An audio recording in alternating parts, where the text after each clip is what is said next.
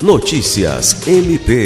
O Ministério Público do Estado do Acre, por meio da primeira Promotoria de Justiça Especializada de Defesa da Saúde, instaurou um procedimento administrativo para acompanhar e fiscalizar a contratação de entidades privadas para assistência em saúde no município de Rio Branco.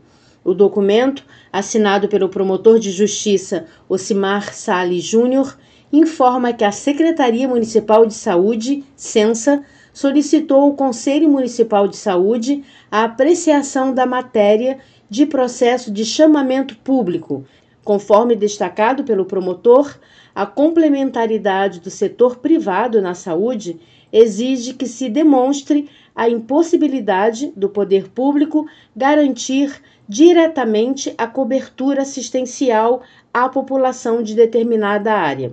Desse modo, o MPAC requisita informações sobre a metodologia utilizada para a definição dos valores pelos serviços contratados, bem como a comprovação de realização de pesquisa de mercado local e o levantamento da demanda reprimida de cada serviço de saúde. Lucimar Gomes, para a Agência de Notícias do Ministério Público do Estado do Acre.